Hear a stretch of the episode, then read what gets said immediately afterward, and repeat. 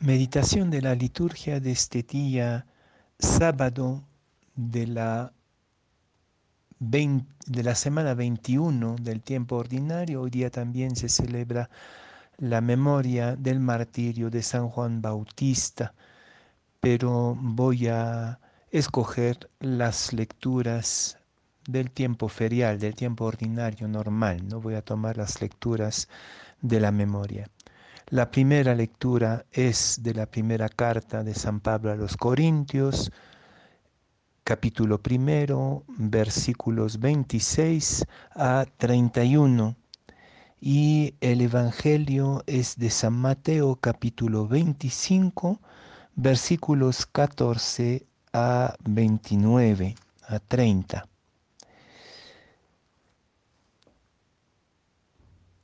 En aquel tiempo Jesús reunió a sus discípulos y les dijo esta parábola.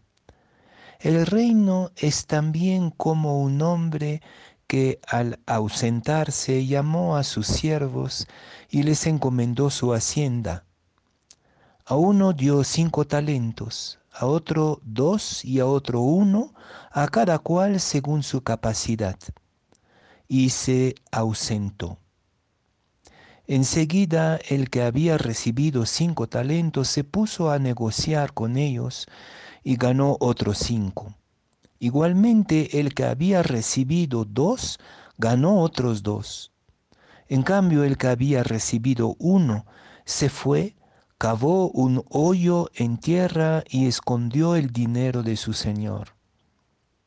Al cabo de mucho tiempo, vuelve el Señor de aquellos siervos y ajusta cuentas con ellos. Llegándose el que había recibido cinco talentos, presentó otros cinco, diciendo, Señor, cinco talentos me entregaste, aquí tienes otros cinco que, que he ganado. Su Señor le dijo, Bien, siervo bueno y fiel, en lo poco has sido fiel al frente de lo mucho te pondré, entra en el gozo de tu Señor.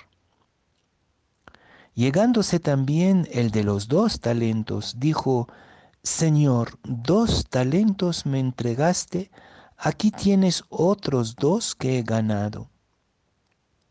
Su Señor dijo, Bien, siervo bueno y fiel, en lo poco has sido fiel, al frente de mucho te pondré, entra en el gozo de tu Señor. Llegándose también el que había recibido un talento, dijo, Señor, sé que eres un hombre duro, que cosechas donde no sembraste y recoges donde no esparciste. Por eso me dio miedo y fui y escondí en tierra tu talento. Mira, aquí tienes lo que es tuyo. Mas su Señor le respondió, Siervo malo y perezoso, ¿sabías que yo cosecho donde no sembré y recojo donde no esparcí? Debías pues haber entregado mi dinero a los banqueros, y así al volver yo habría cobrado lo mío con los intereses. Quítenle por, un por tanto el talento y dénselo al que tiene los diez talentos, porque al que todo al que tiene se le dará y le sobrará, pero al que no tiene, aún lo que tiene se le quitará. Y al siervo inútil, échenle a las tinieblas de afuera, allí será el llanto y el rechinar de dientes.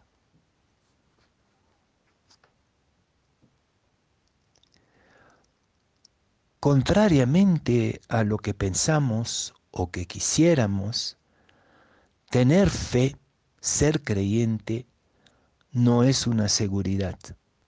Todo lo contrario, y en los tiempos que nos tocan vivir, más que nunca, ser creyente es un riesgo, es una apuesta.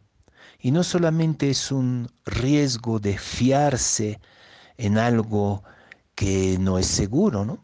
Dicen que que el maestro demora mucho tiempo antes de volver. Quiere decir que hay una dimensión de oscuridad larga y profunda en la apuesta de la fe.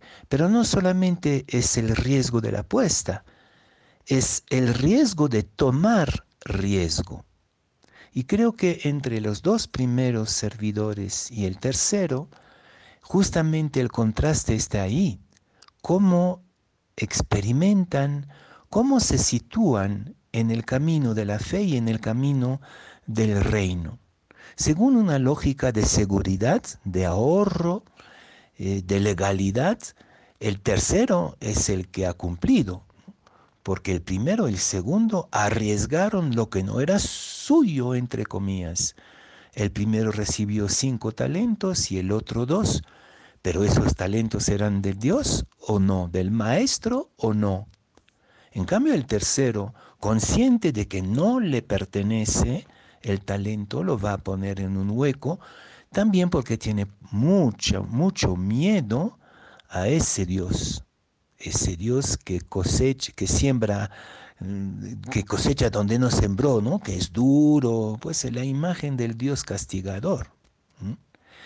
Y en cambio los dos primeros se apoderan del reino como si fuera suyo. Es un poco grave. Imaginen que hayan perdido los cinco talentos, el primero y el otro sus dos talentos, que hubiera perdido todo. Lo habían arriesgado y pueden haberlo perdido hay muchas cosas que nosotros arriesgamos en la vida y en el fondo lo hemos perdido, hemos fracasado. ¿Quiere decir que no valía la pena arriesgar? ¿Que nos equivocamos arriesgándolo? Creo que la fe es el riesgo de una apuesta y el riesgo de tomar riesgo. Y eso implica que Dios está en profunda solidaridad con nosotros y que lo que es de Dios, también es nuestro. Es lo que va a decir también el padre de, la parábola del, hijo pródigo, acuérdense.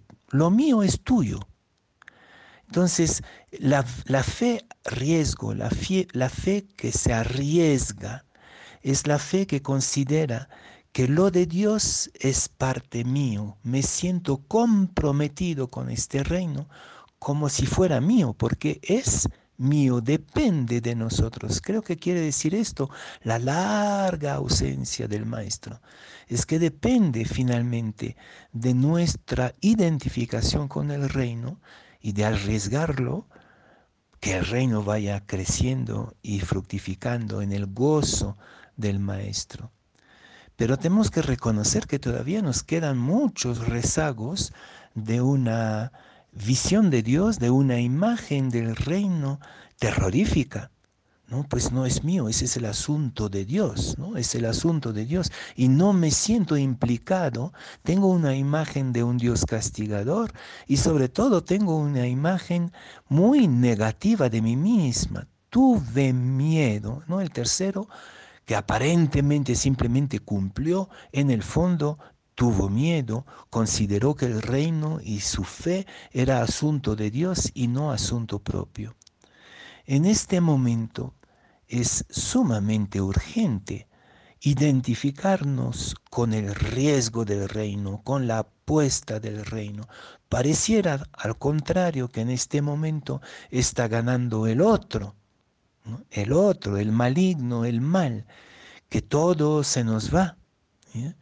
Eh, y es precisamente el momento de arriesgar, de cambiar de imagen de Dios y de sentirnos coparte del reino, de sentirnos en el buen sentido de la palabra cómplices de Dios o Dios como cómplice nuestro. Y poco importa que no resulte, que fracasemos, lo importante es la opción fundamental por el Dios del riesgo, el Dios del cambio, el Dios de la vida. A ver si en este tiempo de pandemia logramos superar una imagen pasiva, dominante de Dios que no necesita de mí, que al contrario me castigo, me castiga, y entrar en el riesgo de creer en el riesgo de ser creyente y el riesgo de arriesgarlo. No, la fe no es una seguridad, la fe definitivamente es un riesgo.